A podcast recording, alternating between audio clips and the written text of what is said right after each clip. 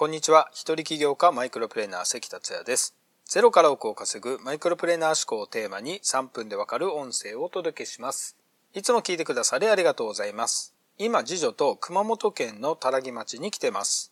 今回なんと小学5年生の次女が多良木小学校にお世話になってます。3日間でありますが、多良木小学校の生徒として通学します。この仕組みはデュアルスクールという仕組みで宮崎の小学校を休むんですけれども出席扱いにしてくれるという内容になってます。多良木町の役場の方がこのデュアルスクールを企画しまして参加させていただきました。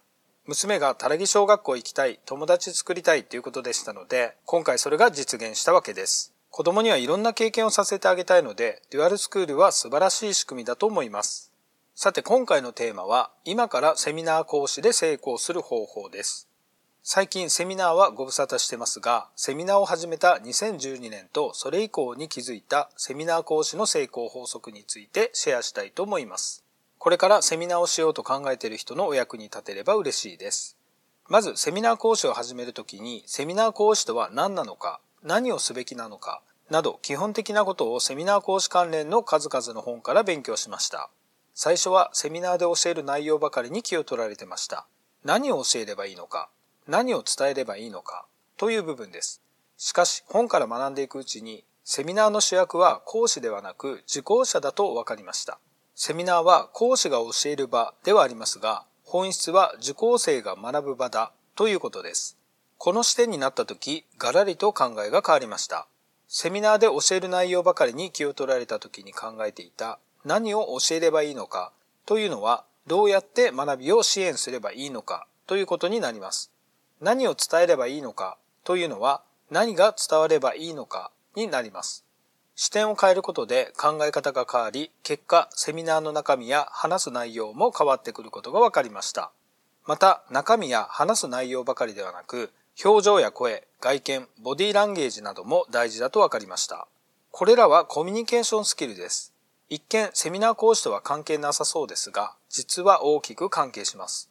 他人に影響を及ぼす行動については、メラビアンの法則というものがあります。7-38-55のルールとも言われる法則です。メラビアンの法則を簡単に説明します。他人への行動の影響の割合は、言葉や話の内容などの言語情報が7%、声のトーンやテンポ、大きさなどの聴覚情報が38%、見た目、表情、仕草などの視覚情報が55%と言われているのです。一般に言葉や話の内容が大きな影響を与えそうですが、それよりも声のトーンやテンポ、大きさの方が影響を与え、さらに見た目、表情、仕草の方がより大きな影響を与えるのです。これはセミナー講師にとって重要なヒントです。コミュニケーションスキルはセミナー講師でも役立ちます。実際にそうでしたね。こうして見ていくと、レジュメを丁寧に作り上げただけではセミナーが成功するわけではないと気づかれると思います。とはいえ、セミナーですから内容も大事です。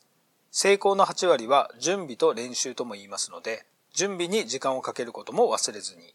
なお、セミナー講師については、講師業で1億円稼ぐ人気講師、元吉本工業で横山康さんのマネージャーだった大谷百合子先生に直接教わったことがあります。的を得たご指導が素晴らしかったです。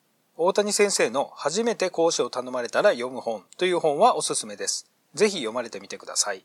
リンクは概要欄またはメッセージに貼っておきます。今回は以上になります。最後までお聴きくださりありがとうございました。それではまた明日お会いしましょう。